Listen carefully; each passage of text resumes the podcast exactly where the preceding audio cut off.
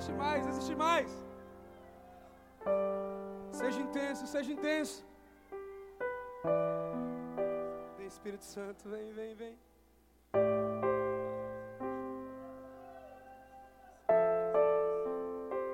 Seja a sua atitude igual a de Cristo Jesus. Seja a sua atitude como a de Jesus. Assumiu a forma de servo. Se tornou oferta. Então se entrega para Ele, se entrega, se entrega. Vai sentar no seu lugar, vai indo para o seu lugar, mas vai com, a, com o coração sabendo que você é dele. Hoje de uma forma diferente, ainda mais do que as outras vezes. Você sendo a oferta para Ele. Se dá para Jesus aquele, o mesmo tanto que Ele se deu por você. Jesus não poupou nada dele. Ele não poupou nada dele. Ele se deu por inteiro, então Ele quer você por inteiro. Você é o investimento de Jesus aqui na terra. Se você acredita nisso, se você crê verdadeiramente nisso, Aplauda o Senhor, glorifica o nome dEle, o mais forte que você puder. Aleluias, aleluias. Glória a Deus. Queria já que colocasse o tema aqui para mim, por favor.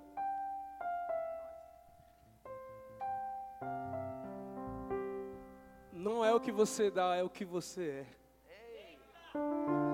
Olha para alguém do seu lado e fala assim: meu irmão, não é o que você dá, não é o que você entrega, mas é aquilo que você é. Diga aleluia. Põe para mim o primeiro versículo. Gênesis capítulo 4, versículo 4.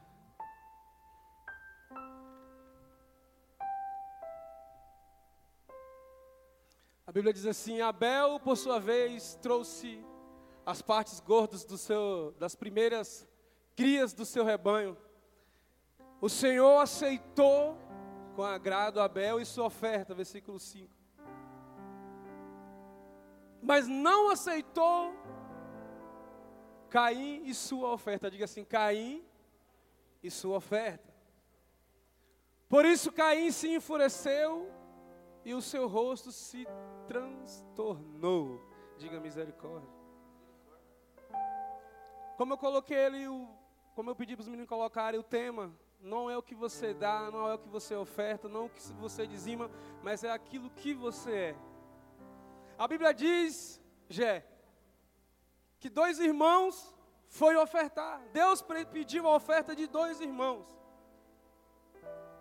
E ali, a Bíblia diz que o irmão mais novo, Abel, entregou a oferta e Deus aceitou a oferta, se agradou da oferta. Mas a oferta de Caim ele rejeitou. Coloca o versículo 5, está assim, ó. Mas não aceitou Caim e sua oferta. Então a intenção de Deus não era receber a oferta de Caim, mas receber aquilo que Caim era. Quem está entendendo isso aí? Diga aleluia. Porque muitas vezes a gente está achando que Deus ele quer aquilo que eu vou dar para Ele, mas se Ele não tiver aquilo que eu sou, Ele não vai querer aquilo que eu tenho para dar para Ele. Então é necessário a gente entender algo aqui. Mas a pergunta é por que, que Deus ele rejeitou a oferta de Caim? Presta atenção aqui comigo. Caim é o mais velho. Nasceu primeiro. Abel. Certamente Abel via Caim ofertando.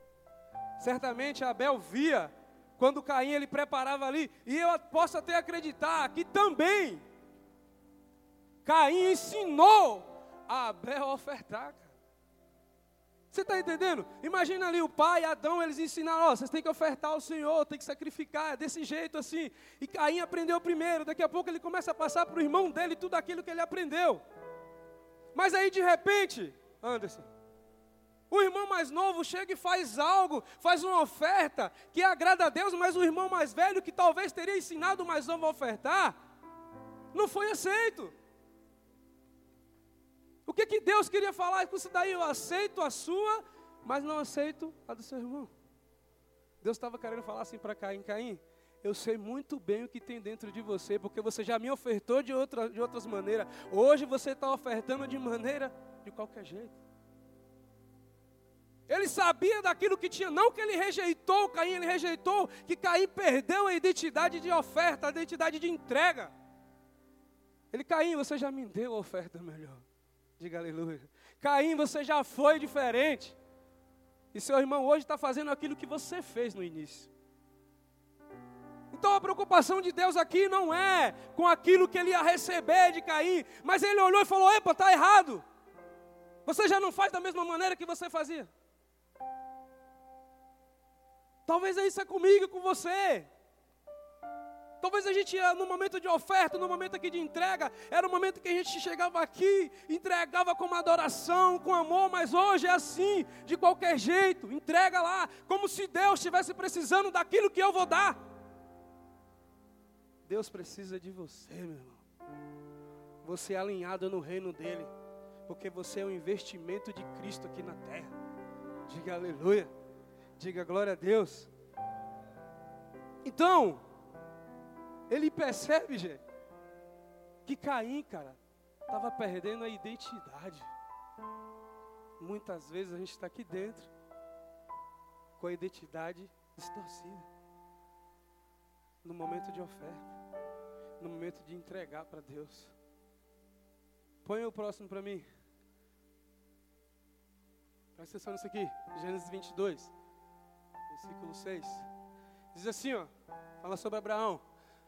Abraão pegou a lenha para o holocausto e a colocou nos ombros do seu filho Isaac. E ele mesmo levou as brasas para o fogo e a faca. E caminhando os dois juntos, diga assim comigo, os dois juntos. Passa o próximo. Isaac disse a seu pai, Abraão: Meu pai, Sim, meu filho, respondeu Abraão. Isaac perguntou: As brasas e a lenha estão aqui, mas onde está o cordeiro para o holocausto? Próximo. Respondeu Abraão: Deus mesmo há de prover o cordeiro para o holocausto, meu filho. E os dois continuaram a caminhar. Diga assim: os dois caminharam juntos. Próximo. Quando chegaram ao lugar que Deus lhe havia indicado, Abraão construiu um altar e sobre ele arrumou a lenha, amarrou seu filho Isaque e o colocou sobre o altar em cima da lenha. Diga aleluia. Diga glória a Deus.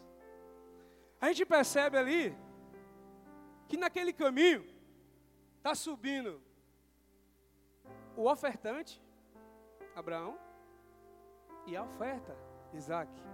Por duas vezes nós lemos aqui, Deus abençoe, irmão. Por duas vezes nós lemos aqui que a oferta e o ofertante caminhavam juntos.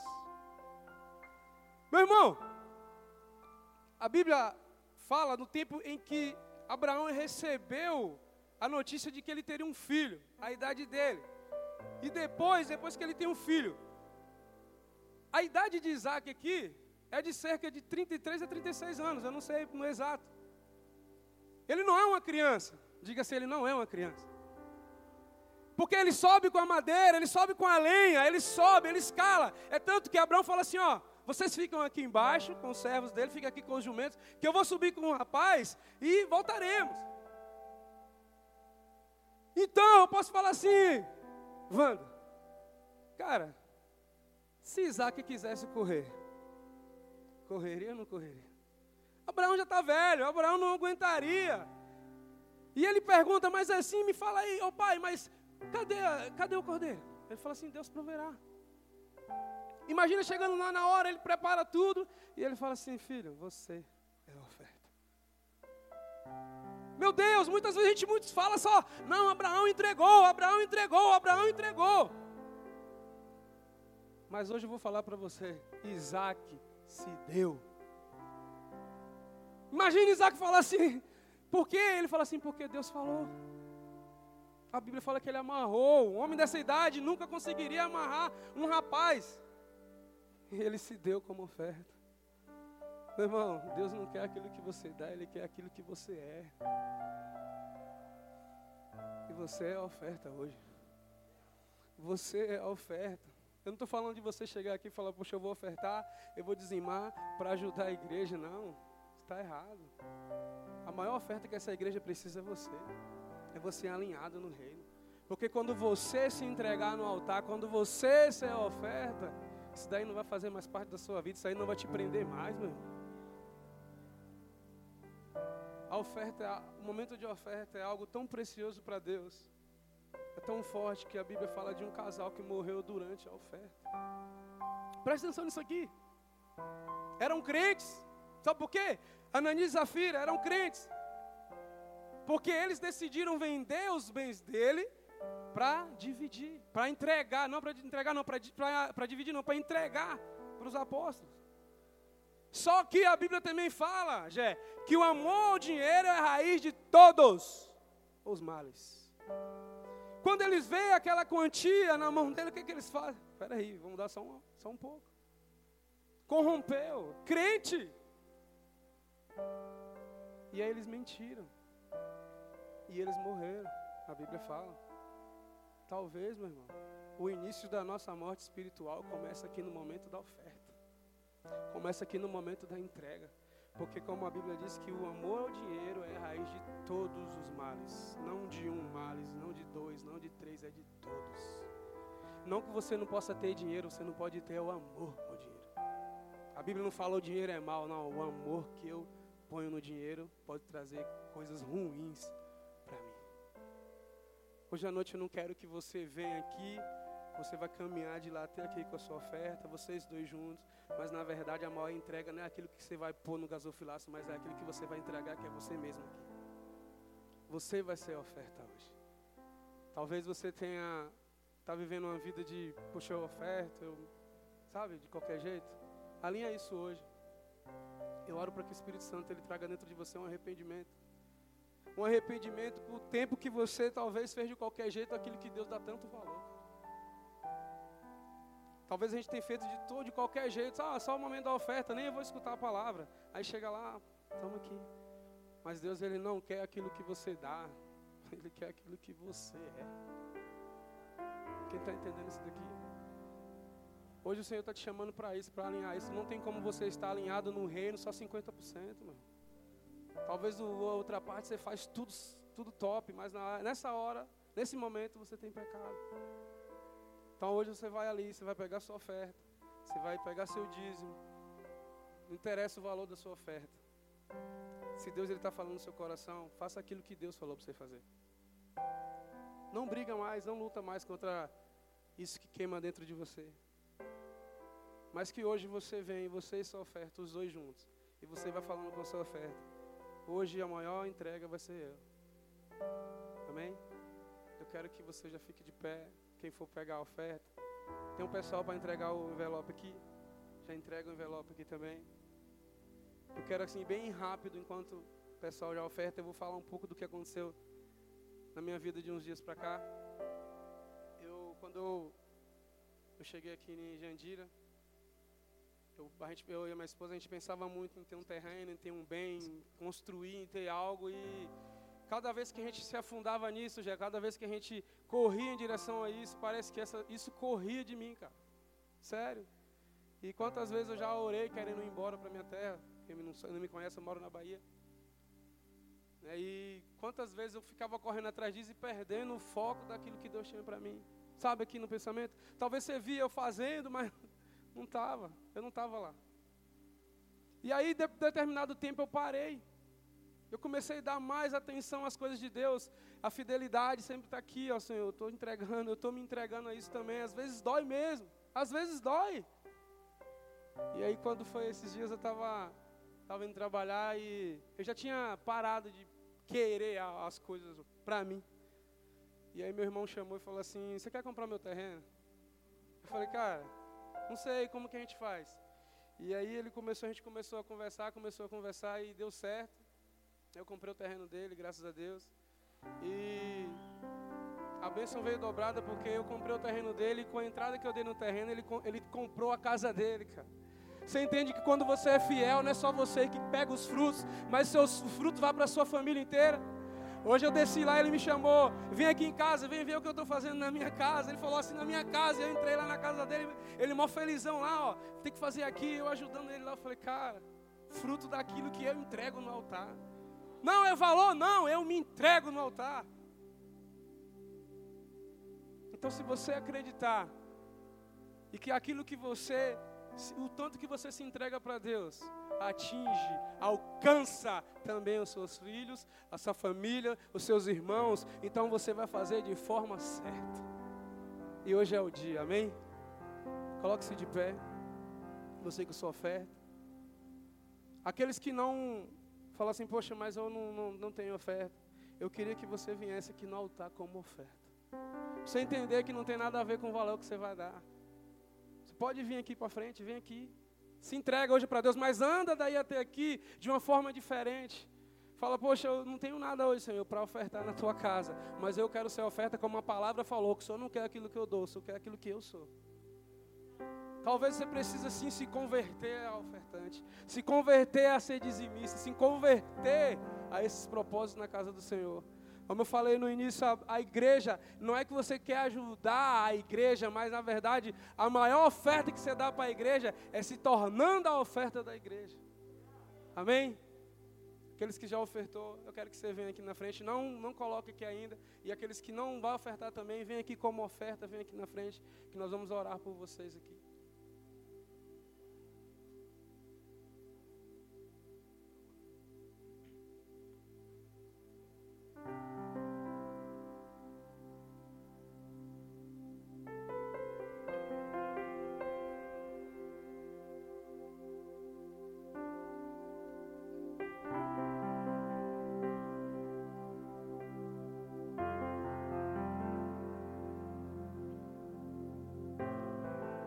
Espírito Santo. Deixa o Senhor ele tocar em você por dentro aí, meu. Deixa ele tocar por dentro, deixa ele tocar dentro de você. Se torna hoje uma oferta. A Bíblia fala que Jesus ele era como um sacrifício vivo. Ele andava nos céus como um sacrifício vivo. Você também é um sacrifício vivo de Deus. Você é um investimento aqui na terra, meu irmão. Então se entrega hoje como oferta aquilo que tem mais valioso é você. Então se você se entrega, o resto, o dinheiro, os valores que você for entregar não vai afetar naquilo que você é.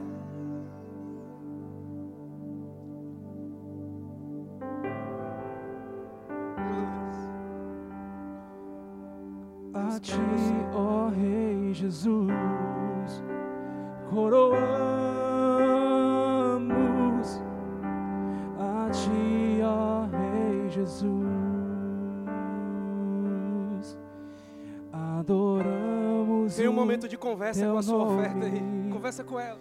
Fala, vou te entregar, mas hoje a maior entrega sou eu. Pés. E no momento você já pode ir entregando aquele que é dizimista, que vai dizimar hoje. Faça todo aqui. nosso ser a ti. Consagramos todo nosso ser a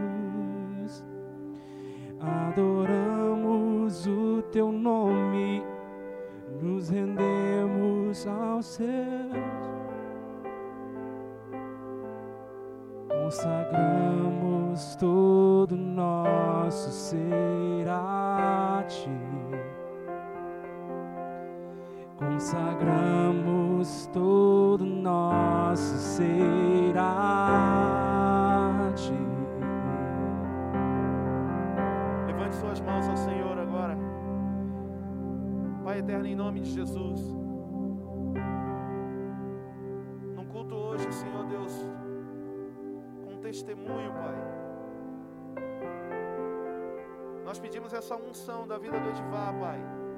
Para que em nome de Jesus, Senhor Deus, assim como ele testemunhou, Senhor Deus, a tua fidelidade na vida dele, que o Senhor, em nome de Jesus, também libere sobre essa igreja a tua prosperidade, Senhor.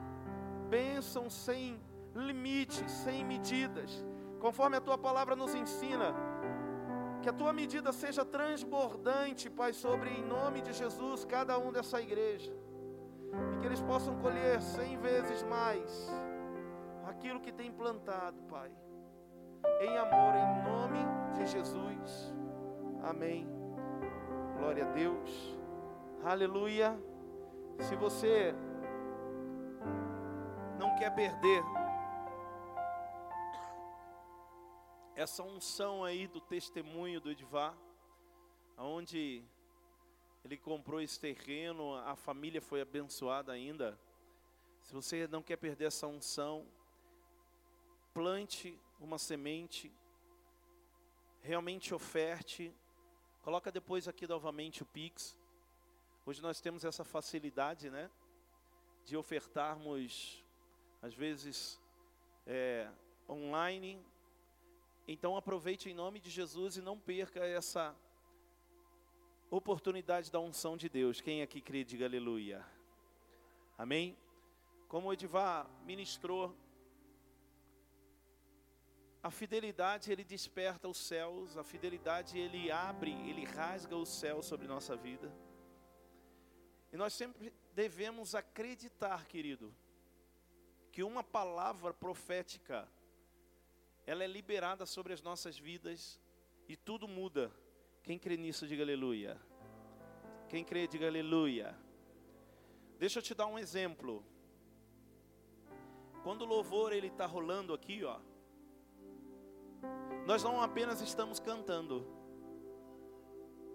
não apenas estamos tocando um louvor como um protocolo do culto. O que, que é o protocolo? É uma regra a seguir. Nós não estamos fazendo louvor apenas como um protocolo, como uma regra a seguir do culto. Quando está tocando-se o louvor aqui, está liberando palavras, está liberando decretos sobre a sua vida. Quem crê nisso, diga aleluia. Tem pessoas que estão em casa, glória a Deus, eu glorifico a Deus por esse tempo das, dos cultos online também.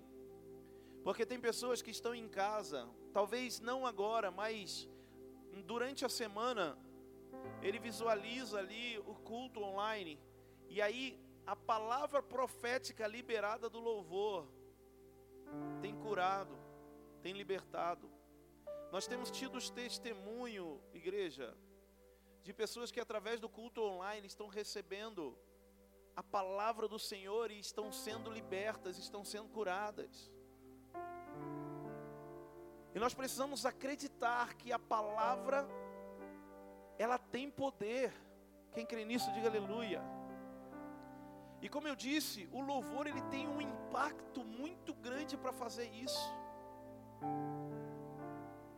O louvor ele tem uma força muito grande para fazer isso. Porque, como eu disse, não, não é apenas vozes bonitas, não é apenas um acorde sendo tocado mas é uma palavra sendo liberada. E se, através de um louvor, que uma palavra é liberada de cura, de libertação, de restauração, de transformação, você tomar posse, querido, não apenas você está cantando, ou não apenas você talvez está prestando atenção em outra coisa, mas se você tomar posse daquilo, tudo pode mudar na tua vida. Quem crê nisso, diga aleluia. Quer ver? Fecha seus olhos. Feche seus olhos e conecte-se ao Espírito mais um pouco. Conecte-se ao Espírito mais um pouco. Deixa fluir o Espírito Santo sobre a sua vida. Deixa fluir, deixa fluir. Senhor, Ele cura, Ele liberta. Eu me rendo aos seus pés, és tudo preciso pra viver. Deixa, deixa, deixa fluir, deixa fluir o Espírito. Lanço aos seus braços onde encontro meu refúgio, Jesus.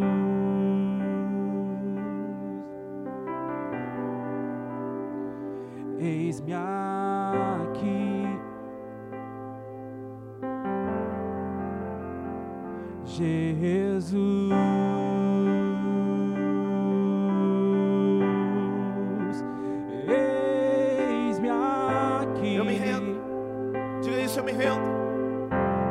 Declare, declare, eu me rendo. Eu me rendo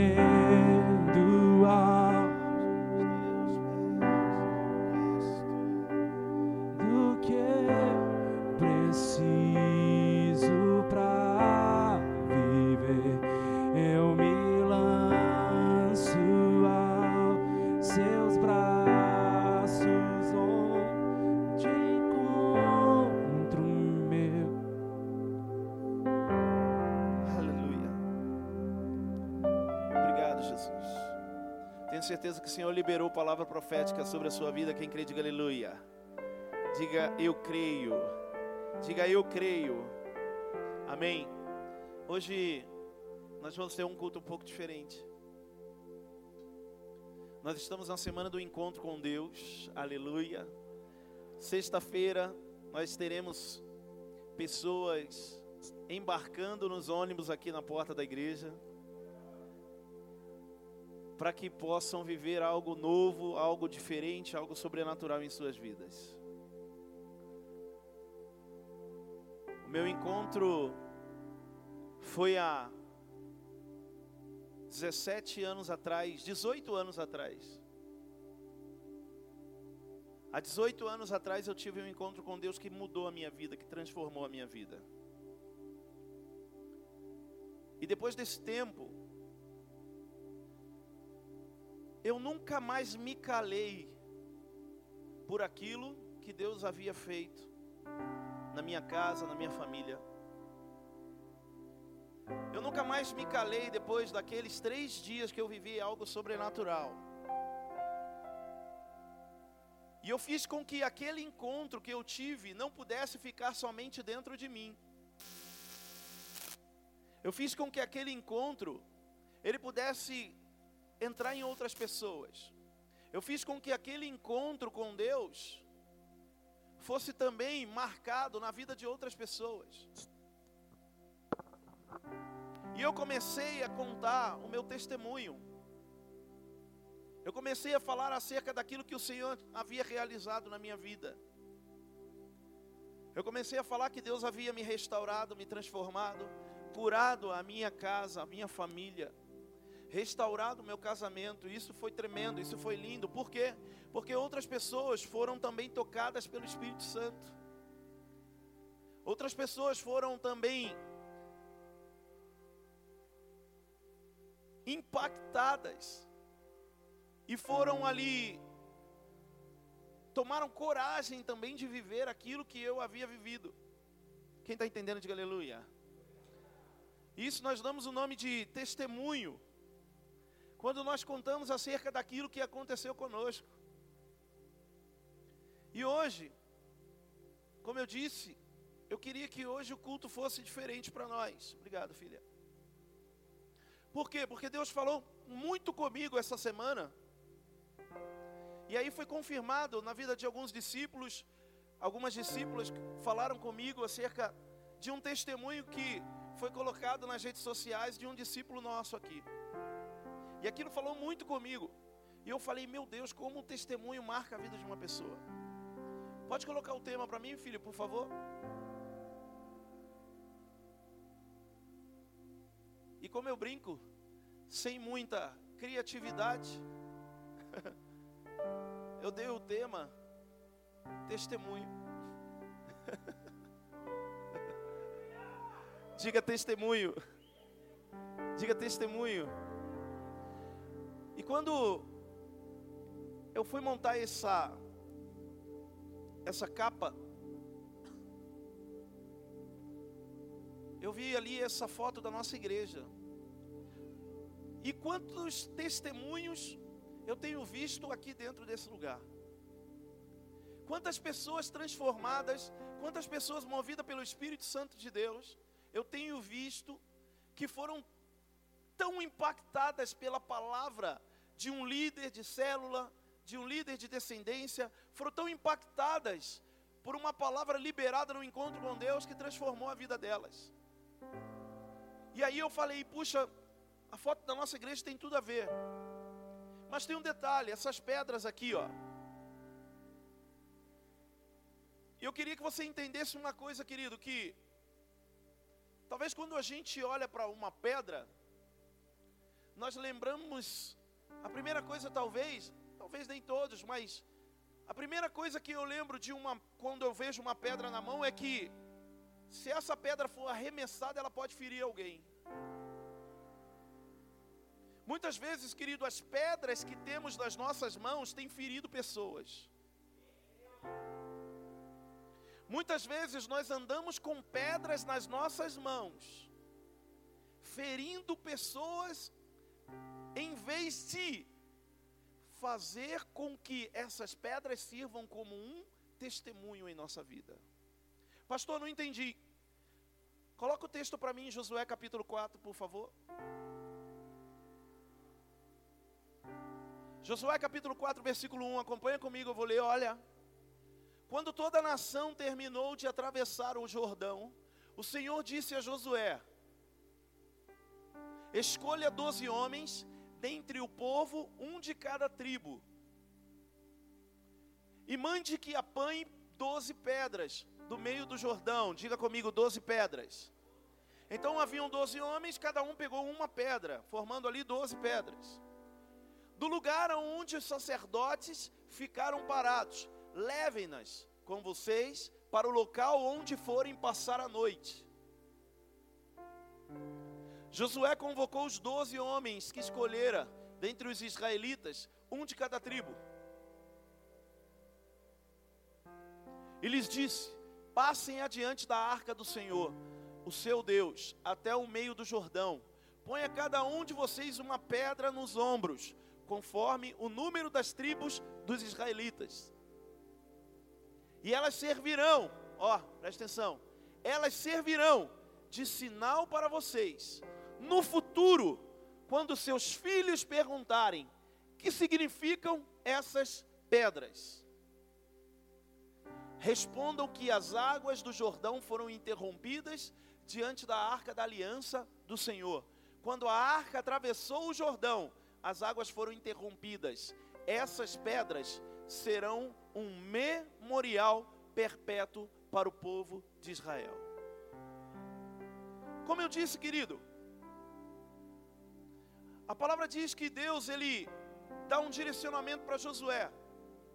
Josué tinha um obstáculo em sua frente, assim como Moisés havia, através de Deus, feito abrir o mar para que o povo pudesse passar em meio ali a Bíblia fala que Josué também teve um milagre parecido. Josué operou um milagre parecido. Porque o Rio Jordão ali não era um mar, mas era um rio, era o Rio Jordão. As águas estavam correndo e o povo tinha que passar por aquele lugar. E a Bíblia fala que quando Josué ele começa a orar, a palavra fala que as águas do Rio Jordão foram interrompidas. Diga comigo interrompidas. Preste atenção, aquilo que estava atrapalhando eles de prosseguir, de avançar, de crescer, Deus ele faz parar para que eles pudessem passar. E tem um detalhe, a palavra fala assim, ó, não apenas passe. Ei, escuta! Não apenas passe, mas fale que peça para cada um dos doze pegar uma pedra e depois que eles passarem, eles colocam essa pedra uma em cima da outra, para que sirva como um memorial, um altar. E aí talvez alguém perguntou, mas para quê?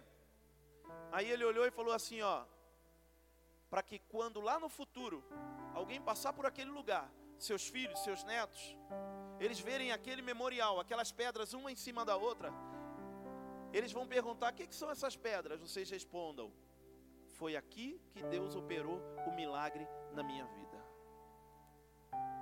Então, como eu disse, querido, um testemunho, ele serve para que outras pessoas também possam conhecer aquele que realizou o milagre na sua vida. Sabe por que Deus ele se agrada em operar milagre na vida de alguém? Sabe por que Deus se agrada de operar milagre na vida de uma pessoa? Porque Ele quer tocar em outras pessoas. Porque Ele quer fazer com que outras pessoas também conheçam Ele. E aí, tem pessoas que falam assim para mim, Pastor Rodrigo, eu não vivo um milagre. Parece que eu não vivo um milagre na minha vida. Deixa eu te contar. As coisas que você viveu com Deus, você tem contado como testemunho para outras pessoas? Porque se você fica com a sua boca fechada, calada, por que, que Deus precisa operar milagres na sua vida, sendo que você não testemunha para outras pessoas? A Bíblia fala, querido, que Jesus,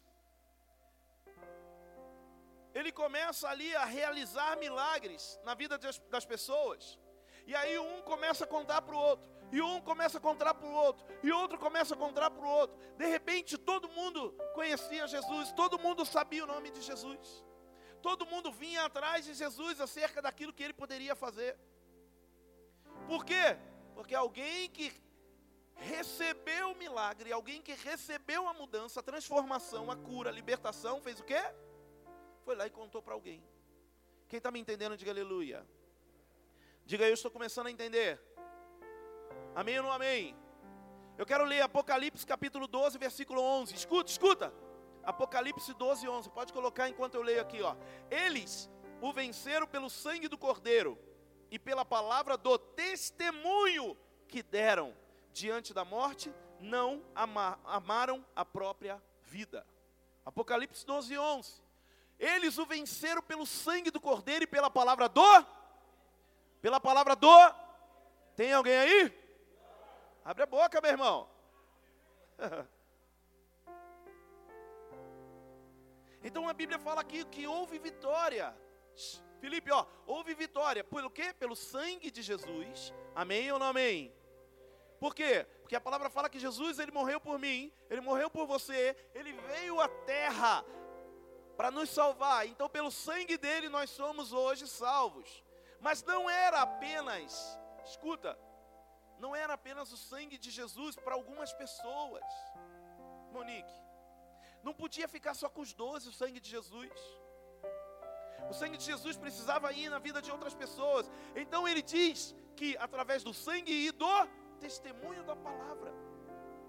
Através de pessoas que foram falando, que foram contando acerca daquilo que Jesus estava realizando. Quem está entendendo pode dizer aleluia. Diga, eu estou entendendo. Amém ou não amém? Deixa eu contar uma coisa para você. A palavra testemunho, ela tem a mesma raiz da palavra grega Marte. Então a palavra testemunho e a palavra Marte, ela tem a mesma raiz para se escrever ela em grego. E a palavra Marte quer dizer o que? Alguém que morre por uma causa. Então, se eu testemunho acerca daquilo que eu vivo com Deus, eu também estou fazendo o quê? Eu estou pregando a causa que me fez morrer para o mundo. E o grande problema é o quê? Muitas pessoas que estão sentadas aqui hoje, muitas pessoas que estão ouvindo esse culto online, receberam tantas graças, tantas riquezas, tantas bênçãos de Deus, e não abriram as suas bocas para falar para outras pessoas. Eu não estou falando, igreja, de apenas convidar alguém para vir para a igreja, mas eu estou falando de você falar acerca de quem está realizando essas coisas incríveis, inexplicáveis na sua vida. Por quê? Porque na minha vida todo mundo olhava para mim e falava: Você não tem jeito. Ei, esse aí não tem jeito não. E até eu acreditava. Até minha esposa acreditava. Mas de repente Deus ele falou assim: Ó, tem sim. E me transformou. Quem está entendendo, diga aleluia. E por isso que Deus ele colocou no meu coração. E aí, como eu disse, eu queria já chamar aqui o Anderson. Vem cá, filhão, em nome de Jesus. E cadê a Gi? Vem agir também, aplauda ao Senhor Jesus. Cadê a Gi? Sobe o casal.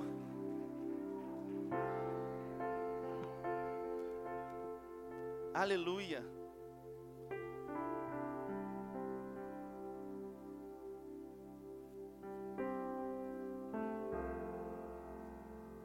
Deus. Pode sentar nessa poltrona bonita.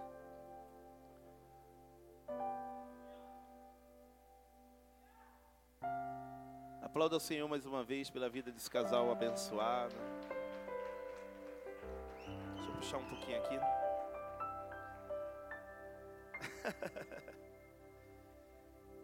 Essa semana, o Anderson, ele colocou um, um vídeo para que as pessoas pudessem conhecer o testemunho dele através de fotos, né? Ele não falou nada, ele só colocou fotos. E como fotos falam, né? E aí aquele vídeo começou a, né, ir para os grupos e um monte de pessoa começou a comentar: "Nossa, que testemunho lindo, que testemunho bonito, eu nem conhecia, eu nem sabia que ele era assim". E aí a Talita até falou comigo também, puxa pastor, vai ter culto de encontro, né? De, de, de, semana de encontro. As pessoas podiam ouvir o testemunho dele. Eu falei, é de Deus, Talita. Porque era isso que eu estava no coração. E aí, eu conversei com ele. E também teremos uma outra pessoa aqui também que é um testemunho lindo. E aí eu falei com ele, puxa, conta pra gente o que você viveu, como você era. Por que isso, querido? Ó, escuta. Não é simplesmente para você conhecer a história do Anderson e da Gi. Ah, eu, eu, pastor, eu não gosto de contar da minha vida. Eu não estou falando para você contar da tua vida. Eu estou falando para você contar do que Deus fez em você. Sabe por quê? Porque tem um monte de gente que talvez vive a mesma vida ruim que você vivia a mesma vida maldita, na condição sem graça, que você tinha, e precisa receber um testemunho, por quê? Porque o testemunho ele libera fé, ele libera palavra, é aquilo que eu falei do louvor. Ele libera palavra. E talvez hoje, sentado nessa igreja, ou talvez sentado em casa, ouvindo esse culto online, tem alguém que está vivendo a mesma vida que o Anderson vivia, que a Gia vivia. E é isso que eu quero que vocês possam contar. Como vocês chegaram aqui, que você vivia. Para você ter uma ideia, depois eu falo, eu estava até contando. Eu ouvi de uma outra pessoa, estava cortando o cabelo uma vez, uma outra pessoa falou de um testemunho seu. E eu nem tinha falado nada. Como Deus realmente realiza coisas lindas, né? Então conta pra gente nome de Jesus. A paz, igreja. Vocês estão bem? Então, eu primeiramente eu quero agradecer a Deus, né, por ter preparado isso aqui, porque isso aqui foi preparado por Deus mesmo. Porque nessa semana, na segunda, Deus me incomodou. Deus me incomodou de uma forma para me passar para as pessoas o que eu vivia e o que eu me tornei. Aí veio na minha mente de fazer um vídeo com fotos, simplesmente com fotos. Eu não disse nada, foi como o pastor falou, não disse nada. Eu só montei um vídeo com fotos do que eu era antes, do que eu me tornei depois do encontro com Deus. E, e na terça eu fiz esse vídeo, né? Aí passei nos grupos que eu estou no WhatsApp, passei nos grupos no Facebook. E teve um grupo do Facebook que chegou a foi acho que 500 e pouca curtidas e mais de 200 comentários de pessoas é, impactadas, né, com apenas por ver o vídeo, não por saber da minha história que eu vivi, porque eu não falei da minha história que eu vivi, eu só mostrei fotos. Então eu publiquei esse vídeo e pessoas me chamou no Face, perguntou onde era a igreja, é, que dia ia ser um encontro, onde era. Infelizmente, a pessoa que perguntou onde ia ser o encontro, ela não é de São Paulo. Ela ficou até triste, né? Falou para mim que ficou triste por a igreja não. Ela falou, nem essa igreja ser perto de onde eu moro, para me poder ir. E, e eu catei fiz esse vídeo. Queria que o Vini colocasse esse vídeo aí para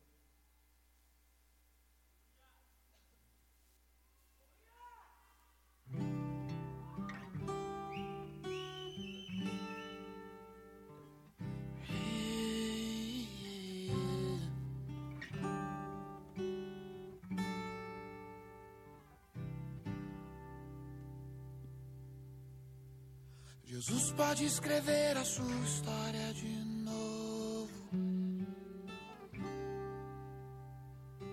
Olha o que ele fez comigo.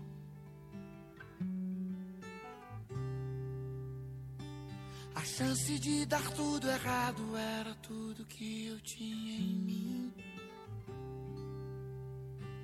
Mas olha o que ele fez comigo.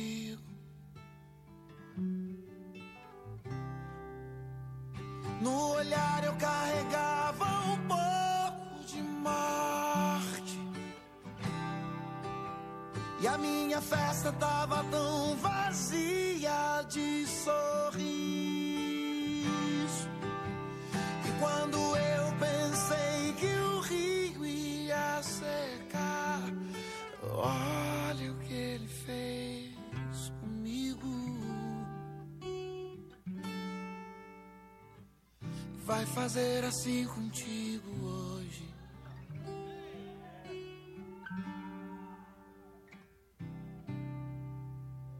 Um dia já cansado eu disse, pai, não quero ser mais prisioneiro da maldade.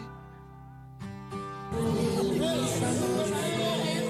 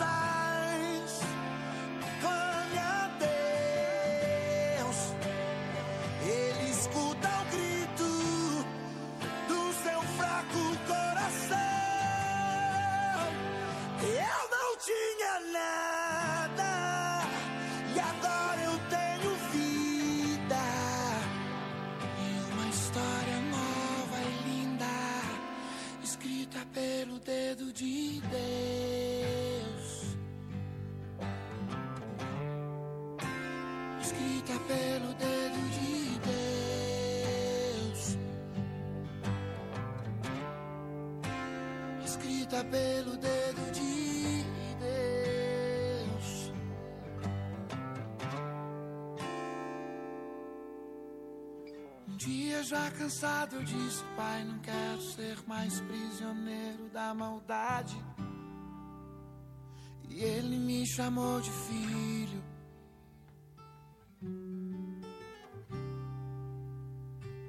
Pedi perdão, me humilhei, chorei como eu chorei.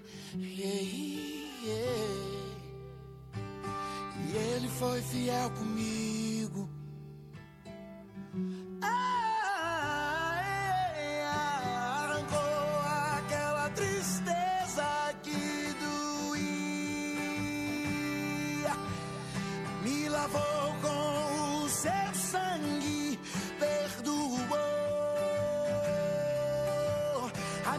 Festa agora é cheia de sorriso. Olha o que ele fez comigo. Ele é meu Aleluia, aplauda o. Senhor Jesus.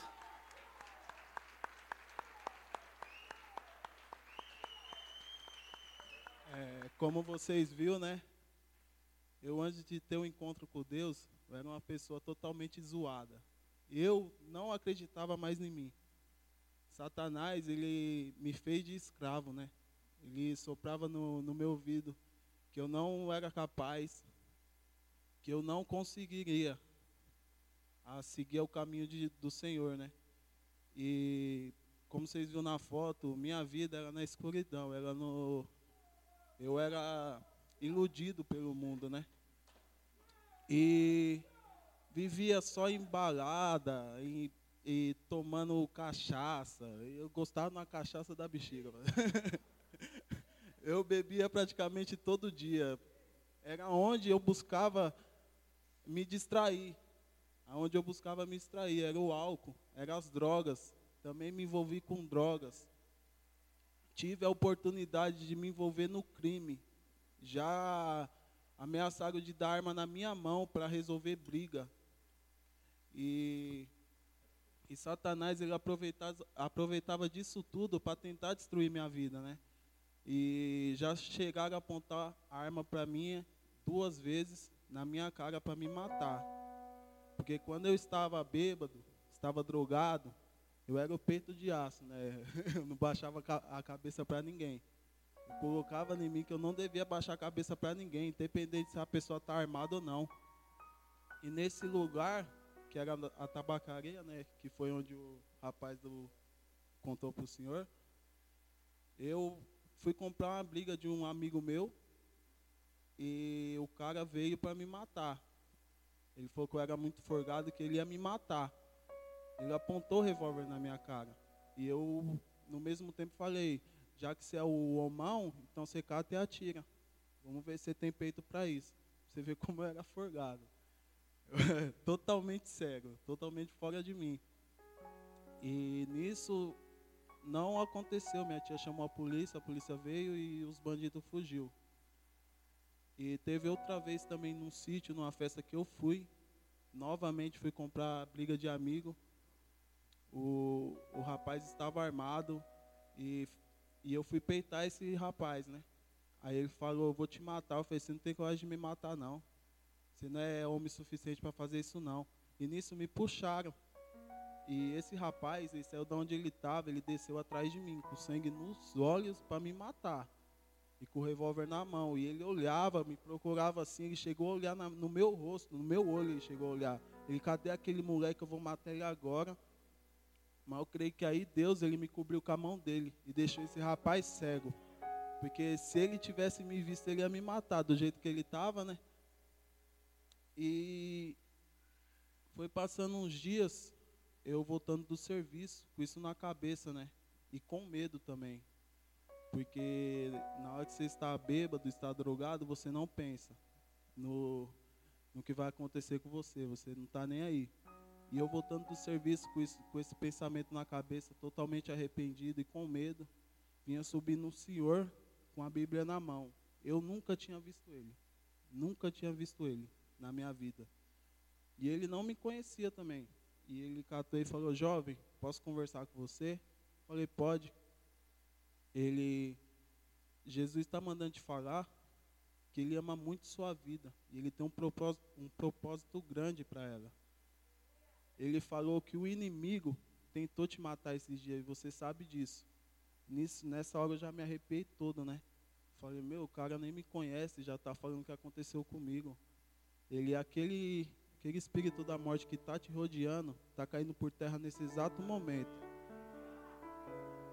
aceita Jesus, saia desse caminho aí, só está esperando sua volta. Aí eu desci para minha casa e lá eu fiquei pensando e eu chorava muito. Falei, não, não quero mais isso para minha vida, chega. Porque isso estava colocando minha vida em risco e eu também atrapalhava muito no meu relacionamento com a Gisele, que hoje é minha esposa. Atrapalhava muito. Eu conheço ela há 11 anos. 11 anos. 11 anos enrolou ela. 11 anos enrolando. Nós mais terminou do que ficava junto. Qualquer briguinha terminamos, mas passava duas, três semanas, acabava voltando. Mas isso atrapalhava muito, porque eu só queria viver em bebida, em roda de amigos. Só queria viver nessa, nessa ilusão.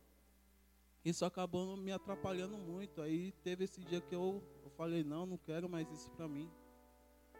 Aí catei, fui para a igreja, Porque eu vinha para a igreja, não vinha, eu vinha sem vontade, né? Eu não vinha aqui para me entregar para Deus. Eu vinha para para tipo não brigar com a Gisele. Eu falei, não, se eu ir hoje é um motivo para nós não brigar já, né? Mas só que da mesma forma que eu sentava aí, eu saía. Não mudava nada na minha Então vida. você já conhecia a igreja antes? já conhecia. Quem, quem te trouxe na igreja? Foi a Gília? Eu, conhe, eu conheci a igreja, foi lá embaixo, quando era lá embaixo, né? A primeira vez que eu fui, foi lá embaixo. Foi através, acho que minha tia começou aí, aí ela chamou minha mãe. Através da minha mãe, eu e a Gisele foi a primeira vez. E lá eu vivi meu primeiro encontro. Eu fui para o encontro duas vezes. Só que nesse primeiro encontro, eu fui, mas eu não fui para mudar minha vida. Eu fui porque a, a Gisele ficava me chamando, não, nós vai, nós vai. E a Deise, o Wanda mandando mensagem para mim, não, vamos, vamos. Eu falei, mano, chatice, cara. Eu falei, meu Deus, eu vou ir, vai, eu vou ir. Senão vão ficar me cobrando toda vez, eu vou ir. Catei e fui. Mas só que chegou lá, eu não, não me entreguei para Deus da forma que eu deveria se entregar. Foi bom, foi. Mas só que eu não, não fui com intensidade de querer mudança para mim. Fui, voltei, passei um tempo, me desviei da igreja novamente. Aí, aí foi a hora que aconteceu tudo isso comigo que eu acabei de contar, né? Voltei para a bebida e eu voltei pior do que eu era antes, bem pior, para as drogas e eu me afundava cada dia mais nesses, nesses vícios. Aí foi quando eu e a, a Gisele começou, né? Foi a que começou a, a frequentar a igreja firme e eu continuava lá fora no mundo. E como Deus vinha me tentando me mostrar, filho, tem um propósito para você, sai dessa vida. E me dando livramento, foi o dia que eu acordei, que, que eu acordei com o pensamento, eu falei, não, hoje eu vou fazer diferente. Hoje eu vou para a igreja, eu vou buscar de uma forma diferente. Hoje eu vou para a igreja não para agradar a minha esposa, eu vou para a igreja para agradar a Deus. Então eu vou e vou buscar de uma forma diferente. Foi que eu comecei a vir para a igreja e buscava de uma forma diferente. Foi que surgiu a oportunidade para mim em outro encontro. Eu falei, não, nesse encontro eu vou, mas eu vou para voltar outra pessoa. Eu, eu não aceito ir e voltar a pessoa que eu tô que eu estava indo. Eu aceito, eu quero voltar totalmente diferente. E eu fui, me entreguei de uma forma totalmente intensa, intensa. Ali eu vi Deus face a face. Ali Deus ele me mostrou todo o propósito que ele tinha na minha vida. Foi que eu voltei totalmente diferente e buscando, buscando. Aí eu, eu sempre corria do batismo, né? Sempre corria. Toda vez de batizar eu falava, não, hoje não, deixa pro próximo. E só cancelando, cancelando.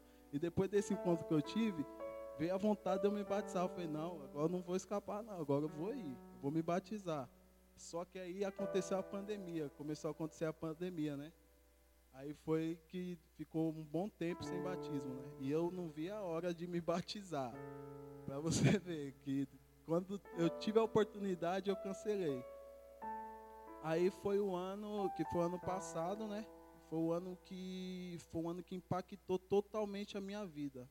Porque foi um ano que eu me casei, marquei meu casamento, que marquei meu casamento com a minha esposa. Foi um ano que teve o batismo, foi um ano que teve a palavra rema. Então foi um ano e depois da virada do ano teve o- a multiplicação. Então foi um ano, foi muita coisa acontecendo de uma vez só. Aí Deus foi me mostrando, olha, olha os propósitos que eu tenho para você. E eu tenho muito mais do que isso. Não foi à toa que eu tirei você do mundo, não foi à toa que eu, que eu te dei livramento. Porque Ele tem um propósito na minha vida e Ele está se cumprindo a cada dia mais que passa, Deus me surpreende mais. E, e nesse ano passado também, o Satanás ele ficou tão furioso que mais uma vez ele tentou me matar. Que foi na empresa, né, que eu comecei a atrapalhar lá, eu sofri um acidente. Ô Vini, Coloca a primeira foto. aí é a, a tampa, eu trabalho fazendo eu trabalho fazendo vaso. E essa era a tampa do, da máquina que eu trabalho. Essa foi a tampa que caiu na minha cabeça. Ela pesa em torno de 10 a 15 quilos. Passa outra, Vini.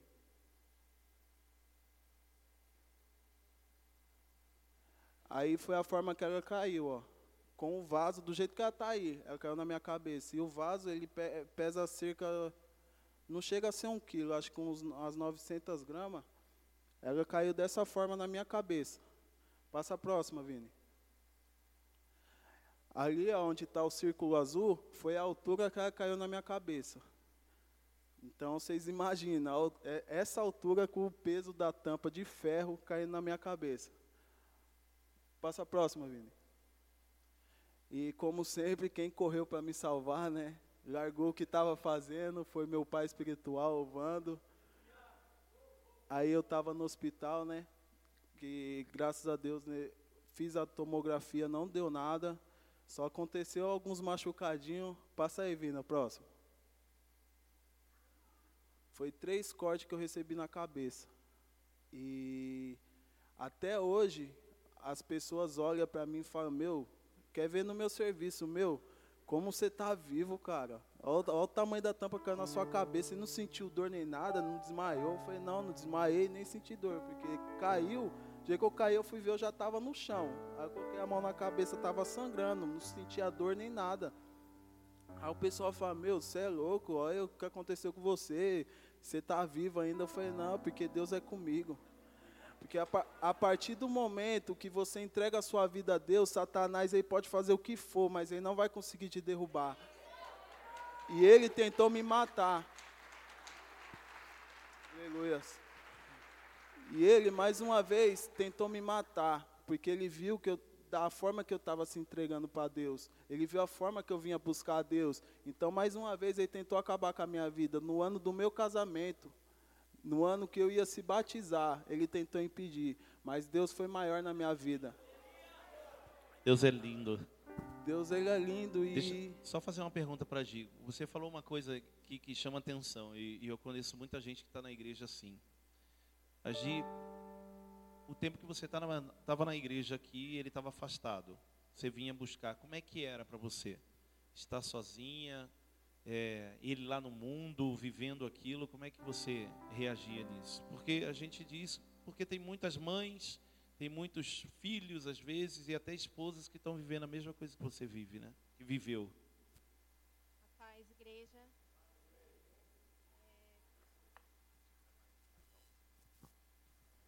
é, primeiramente, eu quero agradecer por essa oportunidade, né? O pastor Rodrigo ele fez esse convite para nós e e é uma honra para nós estar aqui, porque a gente sabe a importância de um testemunho, o quanto o testemunho ele edifica a fé de outras pessoas. E como o Anderson falou, né, teve um tempo em que eu estava vindo sozinha. Ele estava lá no mundo, enquanto eu estava vindo para o culto, ele estava lá bebendo com os amigos, com as amigas, estava se drogando. E tinha dias assim que, que eu chorava, eu chegava aqui em prantos. Igual a palavra do Senhor diz, né? Vinde a mim, todos os que estão cansados e oprimidos, e eu vos aliviarei. Eu vim aqui, na, aqui nesse altar, eu falava, Senhor, eu não estou aguentando mais. Eu não aguento mais essa situação no meu relacionamento. Mas mesmo assim, o Senhor ele me deu força para suportar o processo. Um processo que doeu, um processo onde me fortaleceu também. E uma coisa assim que eu carreguei comigo foi quando uma vez a pastora Sônia ela estava aqui ministrando e ela falou que todas as vezes que ela vinha para a igreja, ela também vinha sozinha. Que ela apenas colocava uma cadeira assim do lado e profetizava: um dia ele vai estar tá aqui, um dia ele vai estar tá aqui. E hoje ele está aí, né? E comigo também não foi diferente. Eu não coloquei a cadeira, mas o meu coração o Senhor conhecia. Foi muito difícil, eu chorei. Eu chegava em casa com a minha sogra, ela que vinha comigo, me acompanhava para mim não vir sozinha. Eu não conhecia quase ninguém, mas ela me acompanhava e a gente vinha buscando. E quando eu chegava em casa, ele estava bêbado, estava dormindo ou caído no banheiro, no chão. É, que a verdade seja dita, né, Letícia. Foi um processo assim muito difícil, mas foi um processo que valeu muito a pena. Hoje a gente está vendo o resultado. E, e se eu tivesse desistido, né? onde ele ia estar hoje, onde eu iria estar hoje, a forma que nós iríamos estar, né? O Senhor é aquele que, quando tem propósito, não adianta. O inimigo ele pode tentar de todas as formas, mas quando somos escolhidos, não tem jeito, né? E como eu disse, foi um processo muito difícil, muito difícil mesmo, mas eu não desisti. Eu chegava aqui no culto, eu me derramava em lágrimas. Teve uma vez que foi até a Dai, a Dai do Fê, ela orou por mim e nesse dia eu falava, Senhor, obrigado por ter falado tanto comigo hoje. E renovava as minhas forças a cada culto. Tinha dias assim que eu até pensava em não vir, mas o Senhor falava, vai filha, vai porque é só um processo e esse processo ele vai passar. E hoje está aqui o resultado. Foi difícil? Foi. Mas valeu muito a pena. E se preciso for, se, eu, se precisasse eu passar tudo de novo, eu passaria. Porque eu sei do Senhor que esteve sempre do meu lado e me deu bons resultados. E hoje Ele está aqui contando esse testemunho, né, para edificar. E quando eu fui para o encontro, nós fomos juntos, né? Ele foi duas vezes, eu também fui. E no primeiro encontro a gente foi junto. A gente, o nosso relacionamento estava totalmente destruído. Não tinha conversa, não tinha diálogo, era só briga, só xingamento, um desrespeito, não tinha amor, não tinha confiança. Eu fui traída, eu fui enganada e isso para mim hoje não é vergonha, tá falando para vocês.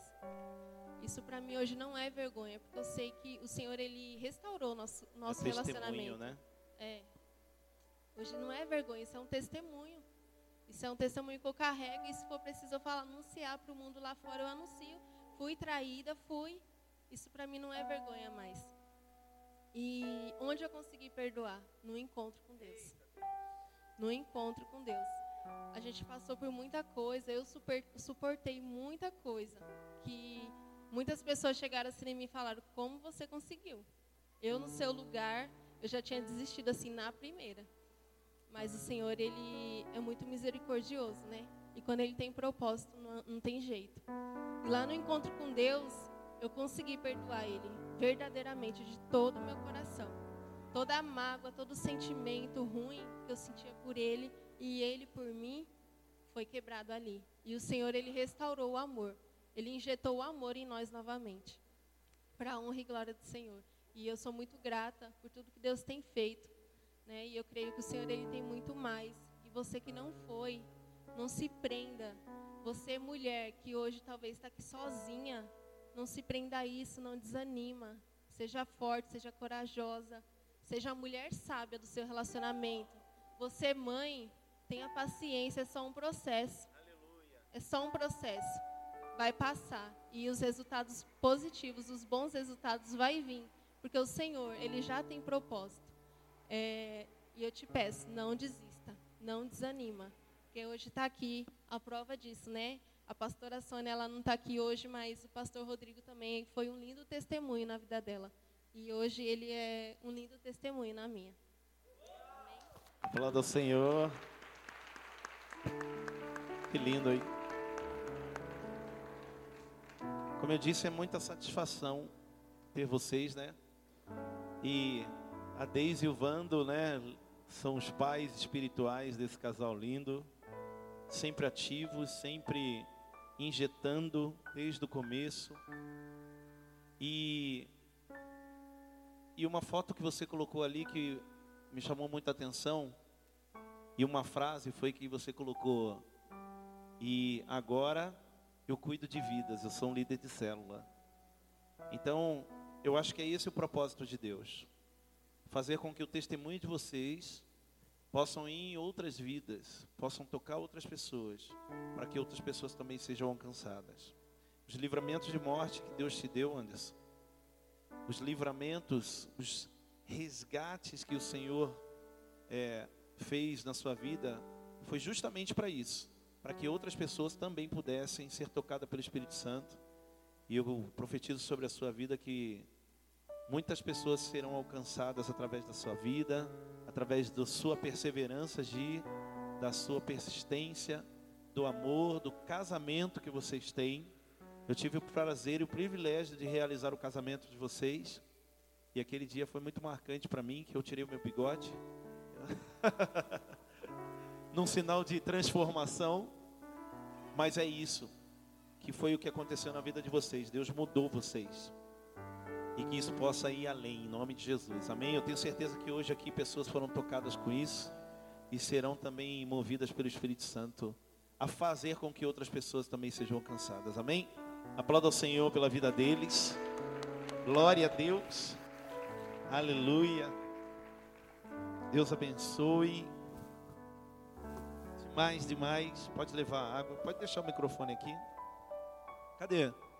Cadê a Deise e o Vando? Vem recebê-los aqui, né? Dá um abraço neles aqui. Ó. O Vando está ali intercedendo. Glória a Deus. Isso é, é importante porque os líderes eles têm um papel muito importante de perseverança na vida dos discípulos, né? E sem mais delongas, eu queria chamar uma outra pessoa aqui.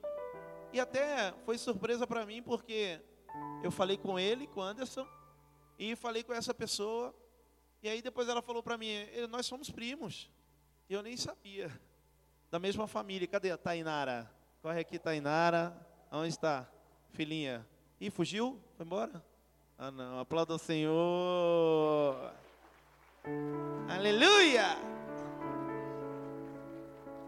Essa daqui, meu Deus. Eu vou. Pode sentar, filhinha. Senta aqui, ó. Eu vou. Eu vou só falar uma coisa que logo quando a Tainara chegou, no começo do culto, também lá embaixo na igreja, eu olhava assim, não sem fé, tá? Não sem fé, não entenda mal. Mas eu olhava e eu falava assim, ah, essa daí é difícil ficar. Mas conta pra gente, Tainara. Também uma filhona nossa que viveu muitas coisas tremendas, extraordinárias dentro da igreja, é muito mergulhada em tudo aquilo que nós vivemos aqui, em tudo aquilo que nós fazemos. E eu queria que você pudesse contar um pouquinho também. Oi, gente, a paz. É... Quando o pastor falou para mim contar o testemunho, eu falei, ai Jesus, misericórdia, moiou, moiou. Mas, assim, resumindo um pouco do, do meu testemunho, é... eu fui eu fui para o encontro duas vezes, né? com Deus. É que eu era meio assim, terrível, né? Mas Jesus, ele pega, gente, pega. Assim, a minha vida era, era uma vida assim que eu afogava, tipo, eu tinha. Como que se pode falar, meu Deus? Ai, tô nervosa, tô nervosa. É assim, eu era rodeada de amigos, eu era rodeada de pessoas, e só que a minha vida não tinha sentido. Tipo, eu vivia eu vivia assim por status, porque eu tinha muita gente ao meu lado, né? Mas eu não tinha o principal que era Jesus. Mas aí vai indo, vai indo. E o Senhor ele colocou uma pessoa na minha vida, né? Que eu sou muito grata a ela. Ela me fez o convite para vir para a igreja, para conhecer essa igreja, para conhecer célula e e, e, assim, eu não, eu não achava que eu ia ter um. Que ia, que ia mudar algo na minha vida, porque eu falava assim para Deus: ah, tá bom, eu tenho amigo, eu tenho cachaça, porque eu amava bebida.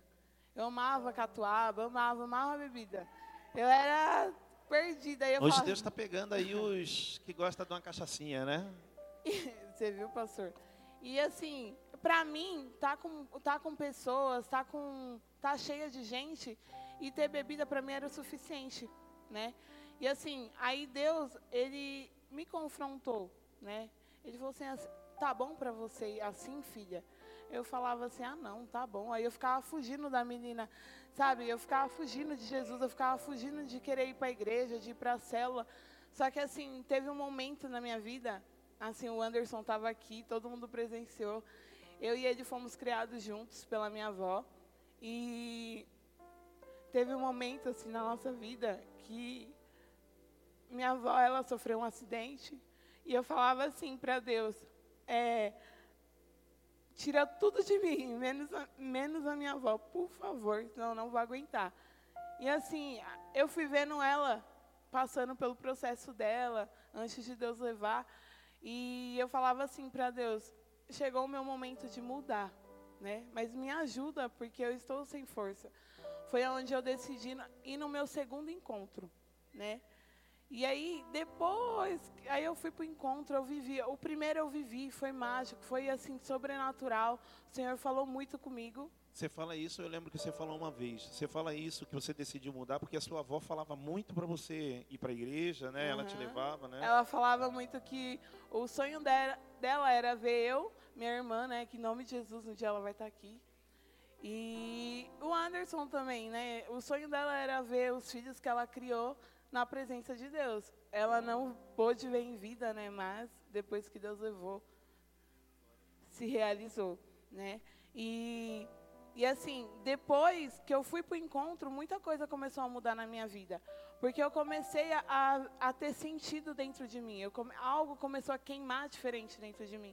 Porque quando eu estava no mundo, eu vivia por amizade, por status, sabe? Por momentos. E, e depois que eu, que eu conheci verdadeiramente o amor dele por mim, tudo mudou. Porque eu entendi o, o que, que é ser, ser filha, o que, que é ser uma discípula, né? Foi quando eu, eu comecei a mergulhar. Depois que eu passei pelo encontro, eu comecei a mergulhar na presença de Deus. Eu falava assim que nada mais me importava, era só a presença de Deus.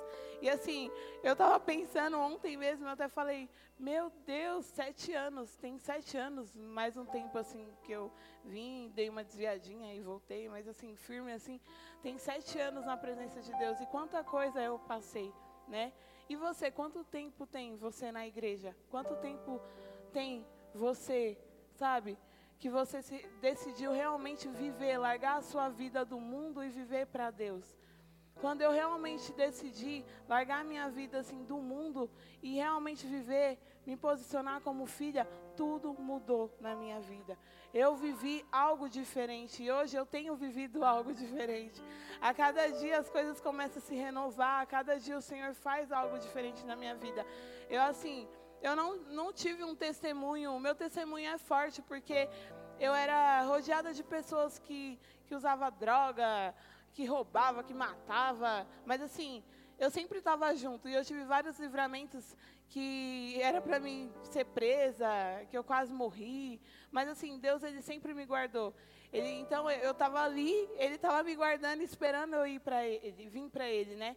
E quando eu me posicionei, hoje eu vejo muitas pessoas que andavam comigo no mundo, hoje elas olham para mim e falam: Nossa, Tainara, se Deus mudou você, eu sei que Ele vai mudar. Mas eu estou correndo. Eu tentei correr. Eu fui para o primeiro encontro, eu falei: Não. É, eu decidi, eu falei assim, eu só vou para o encontro se as minhas amigas for. E eu lembro que no meu primeiro encontro foi todas as minhas amigas que eu andava lado a lado, todas, todas. Só que aí nenhuma, nenhuma ficou. Aí eu falei, ah, vou dar uma passeada no mundo de novo, porque Deus, ah, Deus, por favor, né? né? Minhas amigas foram embora e para mim, a minha vida era viver por elas, sabe? Por estar junto com todo mundo, porque para mim assim, era isso. Só que aí depois eu entendi que eu sozinha na minha casa, né? Eu ficava sozinha na minha casa, eu precisava de algo, sabe? Uma felicidade dentro de mim. E eu não tinha minhas amigas do meu lado 24 horas, né? Só que quando eu decidi viver para Deus, sabe, me posicionar, mudar a minha vida, caminhar com Ele, é, tudo mudou. Eu, hoje eu entro na minha casa, assim, eu coloco um louvor, eu fico adorando, eu estou com Ele. Sabe, eu ando pela rua, eu, o povo fala que eu sou doida, porque eu fico com fone, eu fico louvando alto, eu fico falando com Deus, toda hora eu estou orando, toda hora eu estou buscando por algo diferente.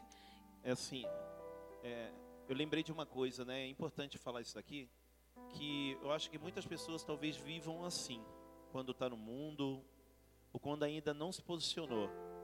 A Tainara falando, eu lembrei de mim. Eu também vivi uma vida rodeada de amigos, eu só vivia fora, eu só vivia embalada, é, mesmo antes do casamento até.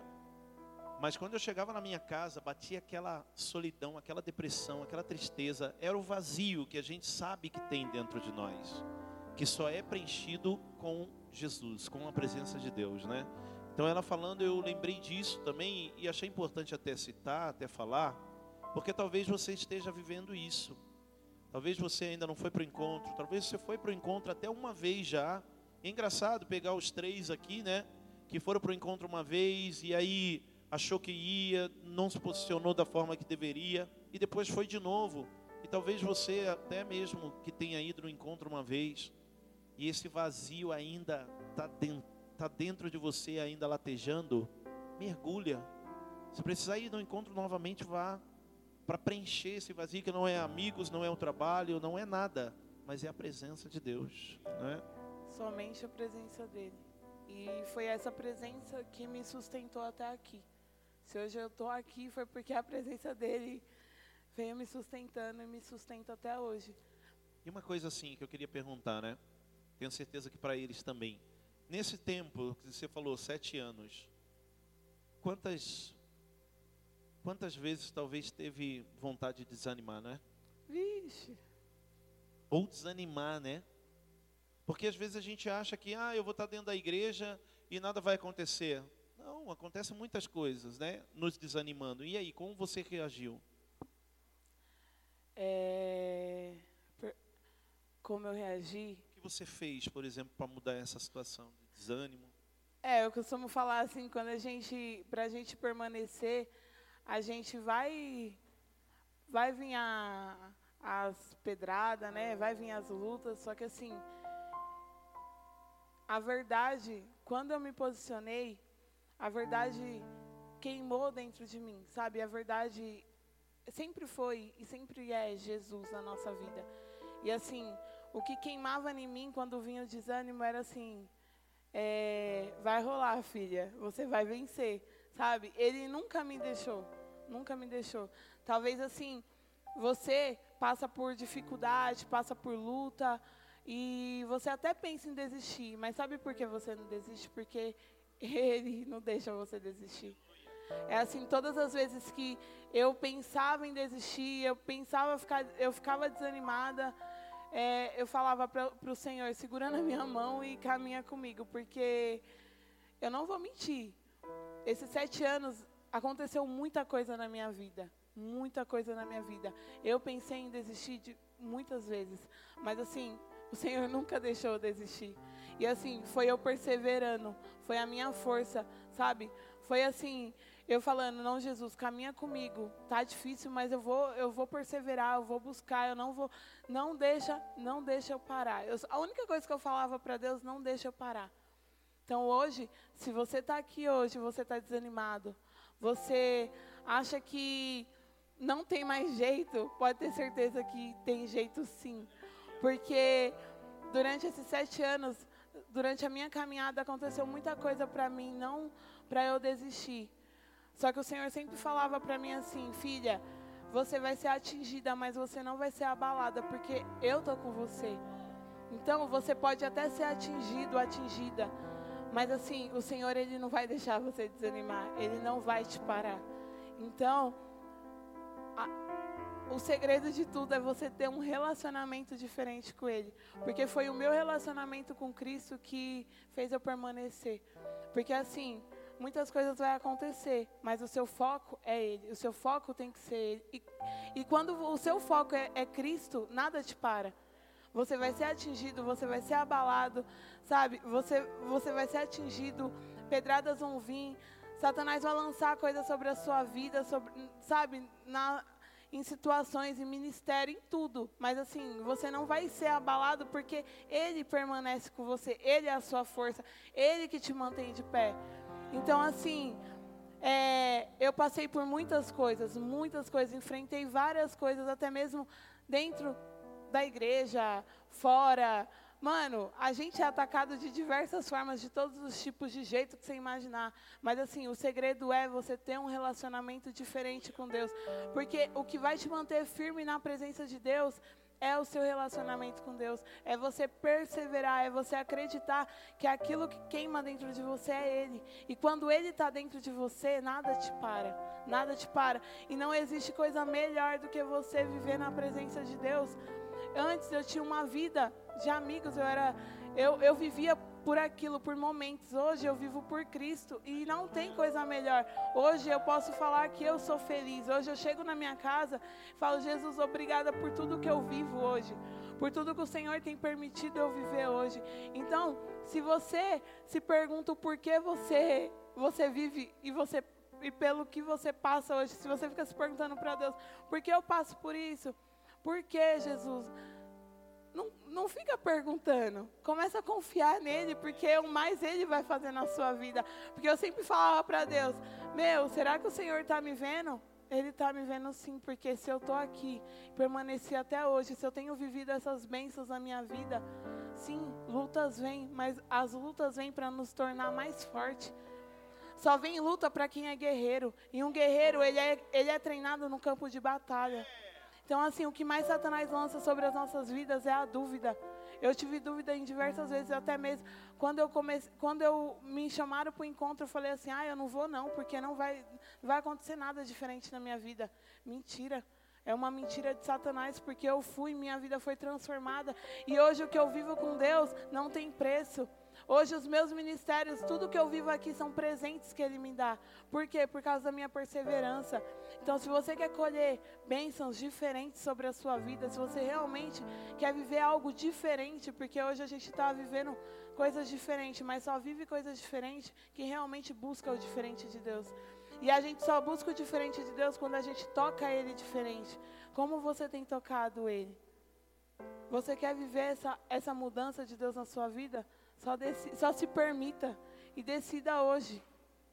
Decida hoje viver realmente o encontro com Deus.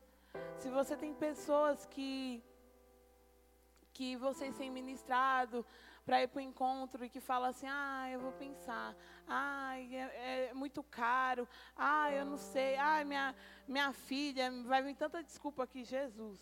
Mas continua perseverando, porque é assim, é a sua oração que vai fazer acontecer. É a sua oração que vai fazer o céu realmente se abrir, sabe? É a sua, é a sua busca. Então, se você realmente quer que alguém que você ama tenha isso, viva isso, tenha uma vida transformada como eu e meu primo foi transformado, meu, vai para cima, tipo assim, vai e fala, vai acontecer, vai rolar, sabe? Porque assim, quando você ajuda alguém a ter uma vida transformada, muitas coisas acontecem na sua vida o Senhor faz. E é assim, um coração, se o, seu, o seu destino é o céu. O seu destino é o céu. Só não para, persevera. O segredo é você ter um relacionamento diferente, você buscar diferente e você perseverar, porque você vai colher. É, o Senhor, Ele mudou a minha vida. E hoje o que eu vivo com Ele não tem preço. E o Senhor quer mudar a sua vida, quer mudar a vida de quem você ama. Mas só depende de você, não depende de mim, não depende do pastor Rodrigo. É, hoje eu vivo coisas lindas com Deus. O, eu amo dar célula, eu amo ministrar, eu amo curar pessoas, eu amo levar o amor de Cristo para as pessoas. E assim, eu não paro, nada me frustra. Pode vir, eu posso ficar mal, mas assim, sempre, todo, sempre tenho dia mal, mas também sempre tenho dia bom. E assim, é no dia mal que o nosso caráter é forjado, é no dia mal que o Senhor nos levanta, é no, é no dia mal que o Senhor fala: Não, você é forte, você é corajoso, só vai, filha, que eu estou contigo. Então, assim, viva. Eu amo, eu amo a visão hoje que esse D, né? Esse D, ele, quando eu entendi realmente o ID, ele foi cravado dentro do, do meu coração. Eu falei assim: nada mais vai me parar. E realmente nada mais me para. Porque aonde eu vou, eu ministro. Aonde eu vou, eu falo do amor de Deus. E assim, eu amo isso, eu amo ser discipulada. Hoje eu tenho líderes maravilhosos que me cura, que, que me ajuda a crescer. Eu falo assim, você quer ter uma vida com Deus, tenha relacionamento. não, não só tenha relacionamento com Deus, mas tenha relacionamento com a sua liderança, porque é aquilo é jorrado sobre a sua vida. Se é jorrado sobre a vida da nossa liderança, é jorrado sobre a nossa vida. E é assim, testemunho serve para edificar. E é o seu testemunho que vai mudar a vida de alguém. O meu testemunho mudou a vida de várias pessoas. Quantas pessoas eu já levei para o encontro? Quantas pessoas é, eu já curei com com o meu testemunho? E quantas pessoas você tem curado com o seu testemunho? Quantas pessoas você tem você tem levado isso que você tem passado? É aquilo. Hoje o que a gente vive aqui não pode parar na gente, tem que ser jorrado. E é assim, o Senhor mudou a minha vida, o Senhor mudou a sua vida, mas Ele quer mudar a vida de quem você ama. Ele quer mudar a vida de alguém através de você. O fluir vem através de você.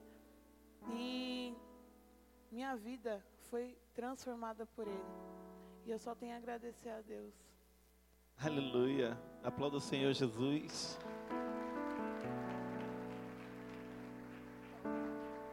Também, né? Também, como eu disse, ela disse assim, ela disse aqui, é líder de célula, tem ministérios, assim como Anderson, como a Gi, tem ministérios aqui. E vive o que realmente Deus tem derramado na vida deles. Amém? E na verdade é isso que o Senhor ele pode realizar sobre nós. Eu queria que você pudesse ficar de pé. Louvor corresse para cá. Queria chamar o Anderson e a Gi novamente aqui, né? Porque eu pedi para que eles pudessem orar liberando essa unção. Escuta aqui, ó, presta atenção. Se puder os diáconos ajudar a gente a tirar aqui já. Escuta aqui, ó. Ouça isso, tá? É, não ache que Deus não realiza nada na sua vida. Como eu disse, escute, ó, como eu disse, Deus ele nos dá um milagre. Deus ele muda a nossa história. Deus ele faz a diferença naquilo que eu vivo. Para quê? Para que outras pessoas também possam conhecê-lo. Há pessoas que precisam conhecer Jesus, há pessoas que precisam conhecer o amor dele, como foi dito. E é necessário que você abra sua boca. Você que não foi para o encontro ainda, você viu aqui três testemunhos acerca do que o encontro mudou na vida deles. Então não fique na dúvida, que achando que o próximo talvez você vai ter um tempo, o próximo você pode fazer. Não. Não procrastine aquilo que tem que ser realizado hoje. Não deixe para amanhã, sabe por quê? Talvez não haja um amanhã para nós. É muito forte falar isso, querido.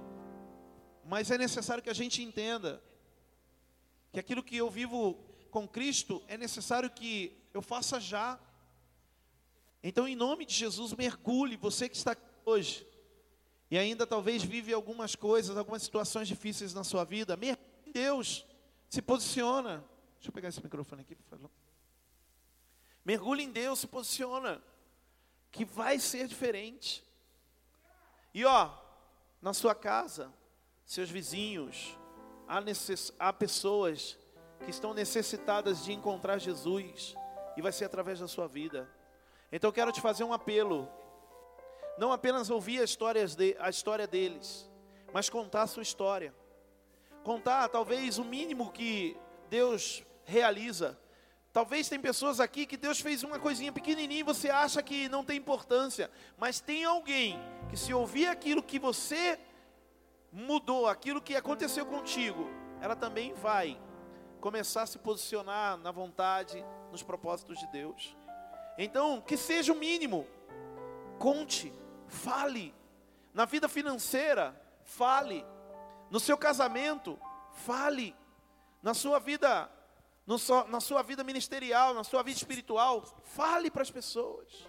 Conte, abra a tua boca. Seja na padaria, na farmácia, seja no trabalho, seja na família, em qualquer lugar, conte aquilo que o Senhor está realizando através da igreja, através da célula, através do discipulado, mas conte. Não cale-se, em nome de Jesus. Quem está me entendendo, diga aleluia. Diga glória a Deus. E como eu disse, eu queria que você pudesse, se você quer essa unção de ousadia para contar o seu testemunho, ou se você talvez quer que mais mudanças venham sobre a sua vida, eu queria que você pudesse sair da sua, da sua cadeira aí, do seu lugar, e viesse para cá para frente. Porque, na medida que o louvor tocar, eu vou pedir para que eles possam ficar aqui e ir tocando nas pessoas. Para quê? Para liberando essa unção. Liberando essa unção de testemunho, mas não somente do testemunho, mas de ousadia. Ó, se você talvez hoje conhece alguém, ou talvez você viva parecido com aquilo que eles viveram aqui, sai do teu lugar, vem aqui na frente, vem receber. Talvez você ainda está preso, cativo a alguma coisa. Você na sua casa, talvez você ainda está preso, se posiciona, se ajoelha aí onde você estiver, ou talvez coloque a mão aí no teu coração, na sua cabeça. Para quê? Para você receber essa unção e ser curado, em nome de Jesus, ser liberto. Quem crê, diga aleluia. Eu queria rapidinho que colocasse esse texto aqui, ó, enquanto os meninos já se preparam ali. Coloca esse texto para mim, filho, por favor. Marcos capítulo 5, versículo 18. Marcos 5, 18. Olha só que lindo isso aqui, ó. Quando Jesus estava entrando no barco, o homem que estivera endemoniado suplicava-lhe, ó, presta atenção, suplicava-lhe para que deixasse ir com ele. Havia um homem que estava endemoniado, Jesus libertou ele daqueles demônios.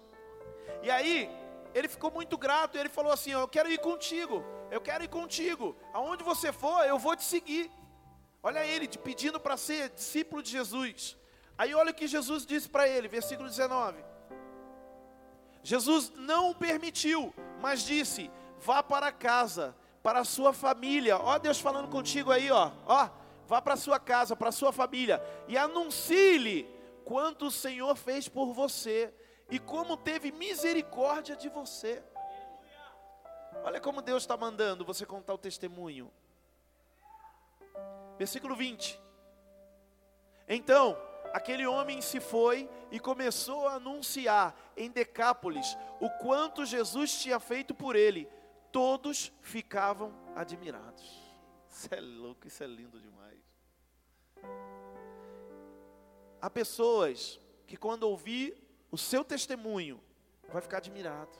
Vai falar, eu quero isso daí. Como eu disse, querido, que seja a coisinha pequenininha que aconteceu contigo. Conte. Amanhã, o nosso desafio é contar o que o Senhor está tá realizando na nossa vida. Amanhã o nosso desafio é liberar essa unção que o Senhor ele está derramando nesse lugar. Quem está entendendo, diga aleluia. Então, em nome de Jesus, feche os seus olhos. Vocês aqui na frente se posiciona para isso. Se ó, Deus tocar no teu coração e você quiser vir aqui na frente, venha. Mas se você ficar aí, não fique disperso não. Fica com a mão assim de receber, que daqui mesmo a oração, o Senhor em nome de Jesus vai derramar essa unção. O que, que é isso agora? Uma unção de ousadia, uma unção de milagre. O Senhor vai realizar milagres nesse lugar, quem crê diga aleluia. Deixa eu falar, o Senhor soprou. A gente não fala muito isso aqui para não ficar pelo pão que perece, mas o Senhor vai curar enfermidade nesse lugar. O Senhor vai curar enfermidade nesse lugar. Se você está enfermo aqui, querido, creia em nome de Jesus. Você vai colocar a mão na enfermidade. Se você não puder colocar a mão na enfermidade, coloca a mão na cabeça, assim, ó. Que o Senhor vai curar a enfermidade nesse lugar. Para quê? Para você ficar felizinha? Não. Para você contar para outras pessoas o quanto Ele realiza milagres. Para você contar para outras pessoas para que elas sejam curadas também. Quem crê nisso, diga aleluia. Então feche seus olhos. Você aí no seu lugar, faça assim, ó, com um sinal de receber. Em nome de Jesus. Aleluia.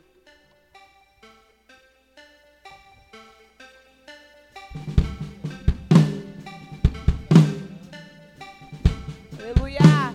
Espírito Santo, neste momento, Pai. Te pedimos, Senhor, por uma unção diferente agora.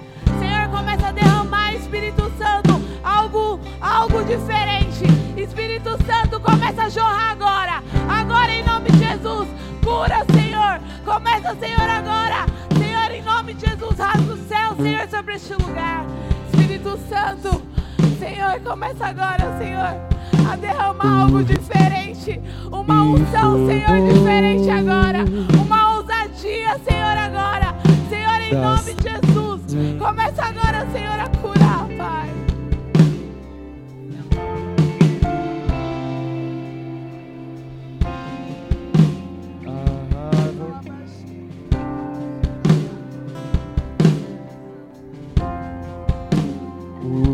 que vem do céu. Jesus mudou.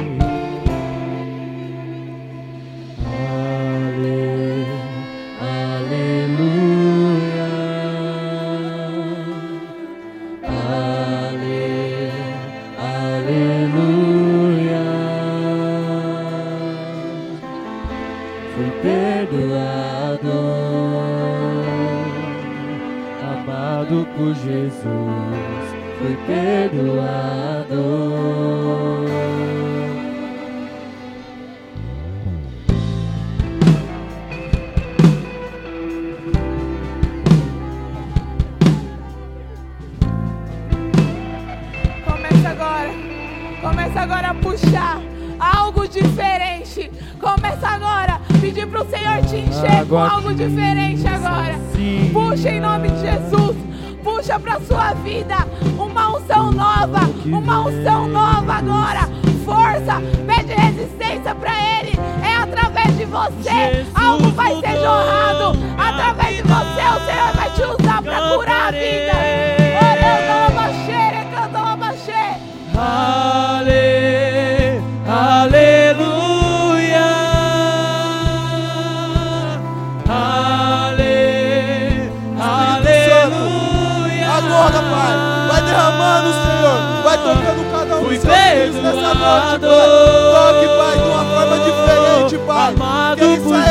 transformado, Pai. Que ele saia daqui entendendo, Pai.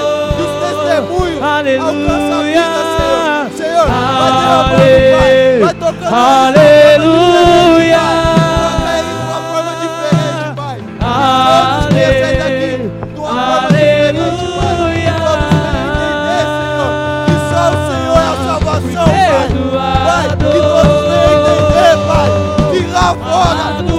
É Satanás não vai tocar, Pai. Satanás não vai tocar na nossa vida, Quem Senhor. muito Tira toda dúvida, Pai. E toda dúvida, toda Quem depressão, muito caia por foi, terra, Pai, em nome do Senhor Jesus, Pai. Vai derramando, Pai. Vai derramando o teu fogo, Senhor. Em nome do Senhor Jesus, Pai. Vai derramando, Pai. Oh, ele canta na base. Oh, ele canta na Eu base. Vai derramando, Pai. amo. Fogo, fogo sobre esse Meu ambiente, rei Senhor. Vai derramando, Pai. Fogo sobre sua igreja, Senhor.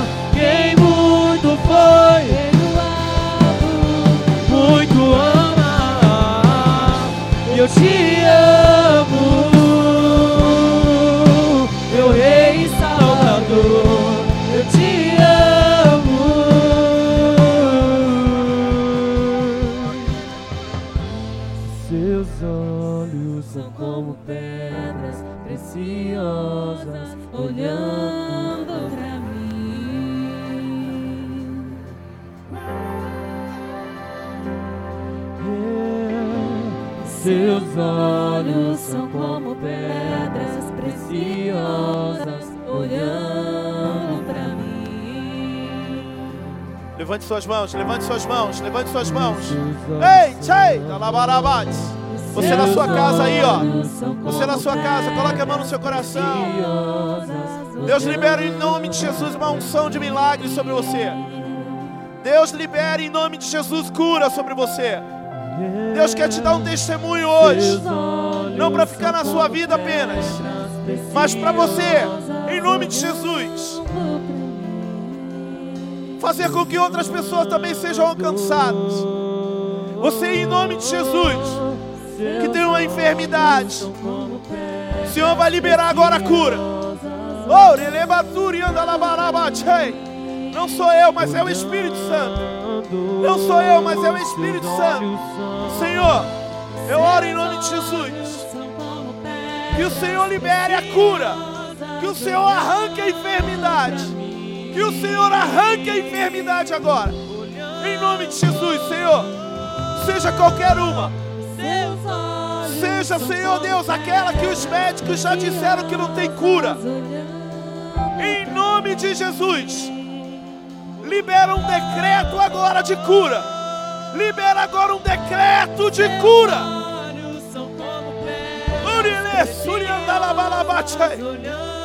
Que o Espírito Santo, em nome de Jesus, arranque o caroço.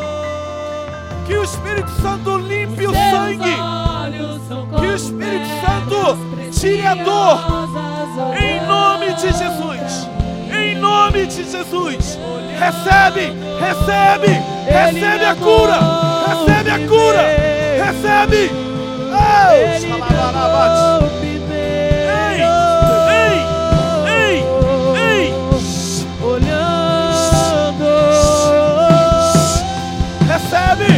Recebe! Recebe!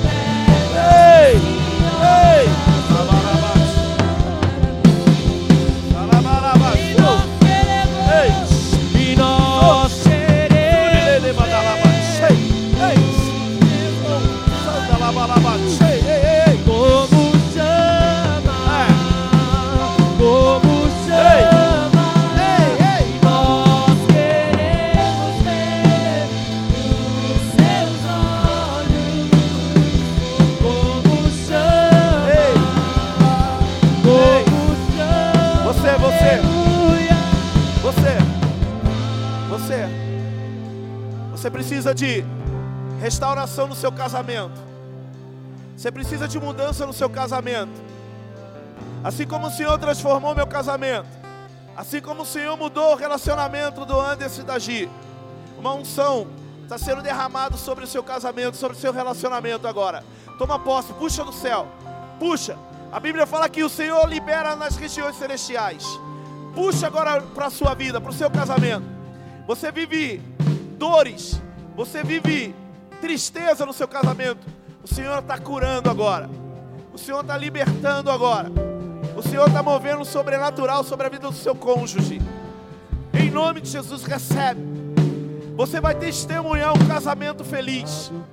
Você vai testemunhar um casamento abençoado. Você vai testemunhar aquilo que o Senhor vai realizar. Mesmo que outras pessoas tenham dito que não tem jeito. Você vai receber em nome de Jesus. Recebe, toma posse agora. Toma posse. Um casamento feliz. Um casamento abençoado. Oh, ele vai dar lá mais. É isso. Você, ó. Jovem. Jovem. Talvez você não consegue se posicionar. Jovem, talvez você não consegue ficar firme. Porque o mundo lá fora ainda te chama. O mundo lá fora é mais forte. Recebe uma unção agora em nome de Jesus do céu. Aonde você vai se apaixonar muito mais por Cristo do que pelo mundo. Libera essa unção, Senhor, de paixão. Libera essa unção, Senhor. Libera essa unção, Pai, sobre nós, de apaixonados. Toma posse, toma posse, toma posse. Paixão, paixão, paixão pela causa, paixão pela causa. Libera, em nome de Jesus, em nome de Jesus. Coloque a mão no seu coração, coloque a mão no seu peito. Faz assim, ó. Eu quero me apaixonar mais. Eu quero me apaixonar mais. Eu quero. Uh! Libera, Senhor. Ei, Só pode ser santo do santo, só pode ser ei, o santo do Ei. santo, só pode ser o santo do santo, só pode ser Alabarabaraba. o santo.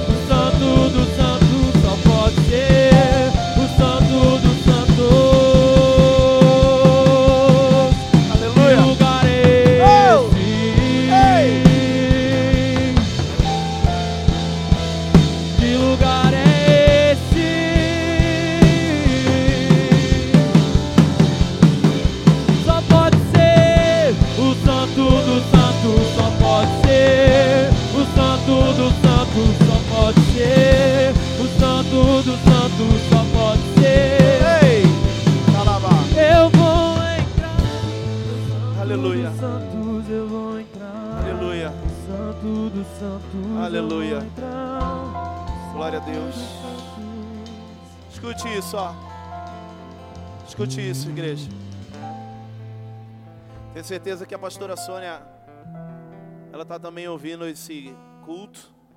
Te amo, meu amor, minha esposa. Ela está online, ela está lá no hospital com o Gael, né? Da Brisa e do Danilo. Estamos orando, intercedendo a cada dia. Logo vai estar junto aqui conosco o Gaelzinho. A pastora está lá no hospital, mas ela está acompanhando o culto online. Eu queria dizer isso para ela que a sua perseverança, o seu testemunho, a sua insistência fez com que eu pudesse ser tocado pelo Espírito de Deus. E hoje eu estou aqui sim por causa de você, por causa de líderes, de pessoas que insistiram, que insistiram comigo, dizendo sempre que Deus podia fazer algo novo na minha vida. Então sou muito grato à pastora Sônia, minha, minha esposa, meu amor. Sou muito grato aos meus filhos que me fortalecem como família. Sou muito grato aos discípulos, aos meus filhos espirituais que sonham comigo, às vezes sem sem mesmo acreditar só por me ver sonhando, eles mergulham nesse sonho. E é isso que nos faz crescer. Né? Fala, fala. O Gé, o Edivar, Edivazinha, né? Eu sou muito feliz e grato por vocês, de verdade. Por cada discípulo. A segunda geração que anda mais forte que a primeira. É normal, segunda marcha é mais forte que a primeira. Não é? Então é, é, é o que tem que ser. Mas nós somos muito felizes por essa igreja. Por quê? Porque eu não faço sozinho. Né, Vini? Vini também, líder de célula, um garotão. Eu não faço sozinho. Eu tenho pessoas aqui, e é você, que faz junto comigo, simplesmente contando o seu testemunho. Então continue falando, continue contando, continue em nome de Jesus levando o nome de Jesus Cristo às pessoas, levando o nome de Jesus Cristo aos cantos da terra, porque não é um convite, é uma ordem. Ele disse: vão, preguem, anunciem. E ó, detalhe: a palavra fala que Jesus realizou muitos milagres, muitas coisas, e ele disse assim: ó, vocês farão coisas ainda maiores. Então, tenha fé, em nome de Jesus, amém? Tenha fé, seu milagre vai acontecer, mas abra a boca e conte para as pessoas, amém? Conte da igreja, conte da célula, conte de Cristo, conte daquilo que Ele realiza. Quem crê, diga aleluia. Eu sou muito feliz por vocês, amém? Aplauda ao Senhor Jesus. Glória a Deus, amém? Ó, semana que vem, esse final de semana agora é encontro com Deus. Tem lá no aplicativo, tá? As inscrições estão sendo feitas no aplicativo. Se você não tem como acessar o aplicativo, se você não tem como, entre em contato com o seu líder. Escuta, ó, só não conversa, escuta aí, tá? Entre em contato com o seu líder, faça a inscrição com ele, mande seus dados para ele. Mas em nome de Jesus, não deixe de ir para esse encontro, que vai ser um encontro marcante, em nome de Jesus. Amém? Diga aleluia! Fique de pé, vamos orar e encerrar. Dia 27 e 28, nós vamos ter aniversário da igreja e a CN aqui. Amém? Igreja Jandira. Dia 27 e 28, vai ser sexta-feira, amém? Já anunciando agora. Nós vamos ter culto sexta-feira e sábado também. E aí, sábado vai ser com inscrição, com pulseira, tá? Porque vai ter aqui Mateus Brito, amém? Dia 28 de agosto, cantando conosco, derramando uma unção maravilhosa sobre nós. Ele é top, gente, ó, ele é do reino. Ele não apenas canta, não, né? ele libera uma unção assim de reino linda, tremenda, e vai ser muito top em nome de Jesus. Amém? Ah, é verdade. Boa, filho. É, então, ó, redes sociais sigam, tá? É muito importante, galera, ó, vocês seguirem as redes sociais e ó, compartilhem o testemunho de vocês e marque as redes sociais lá. Por quê? Porque aí a pessoa fala: "Nossa, ó, é a igreja, vou lá". É isso é importante. Então, ó, siga, compartilhe seu testemunho, tá bom? O aplicativo também. Outra coisa, nós temos uma caixa ali, ó, na porta da igreja, e eu quero te fazer um pedido do fundo do meu coração. É, nós estamos na campanha do agasalho no município de Jandira e nós resolvemos participar, fazendo o quê? Recolhendo também agasalho, cobertor, todo tipo de roupa que você puder é, doar, traga aqui para a igreja, tá? Traga para a igreja e aí nós vamos juntar e levar para que outras pessoas também possam ser agasalhadas. A gente sabe o frio que está fazendo e eu tô quentinho na minha casa, mas tem um monte de gente aí fora que não tem cobertor, que não tem é, blusa. Então nos ajude, tá?